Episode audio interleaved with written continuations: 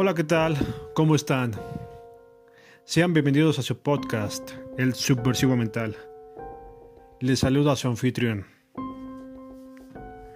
Hoy estamos como niño en dulcería o en juguetería. ¿Por qué? Porque disfruté de un excelente black metal. Raw black metal. Con elementos de la vieja escuela, pero también con elementos modernos en este género. La banda en cuestión es Warthog. El disco Pagan Pride. Son nueve tracks. La banda es procedente de Polonia. Y la lírica se centra en el paganismo, en el ocultismo y en el nacionalsocialismo. Como les dije hace rato, esta banda me encantó porque tiene ese sonido de la vieja escuela, sucio, crudo, maligno, misterioso, frío y antiguo. Tiene todos esos eh, sonidos de bandas viejas glorias y elementos modernos del black metal. Encontramos sonidos a lo Dark Throne, a lo Bursum, To Juder, Gorgroth Viejo, Carpathian Forest, Graveland.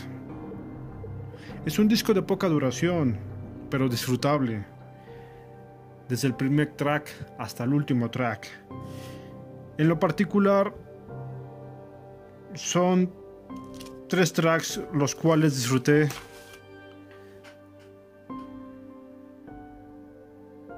como niño. El track Pagan Pride, que es una pieza increíble. Después hay un cover a la excelente banda Graverland, que es élite dentro del black metal polaco. Graverland es referencia obligada a todo conocedor del fino arte y épico de este género. El cover en cuestión es The Night of Full Moon. Otro track que me encantó se llama Wild Wolf. Es una de esas piezas que tiene un sonido casero, claustrofóbico, grandioso y épico a la vez. Como les dije hace rato, me encanta que sea old school, porque tiene esa aura de peligrosidad que el black metal ha perdido en los últimos tiempos porque ha pulido su sonido, se ha modernizado. Este disco es primitivo en la producción, lo que le da ese toque de casero, de viejo,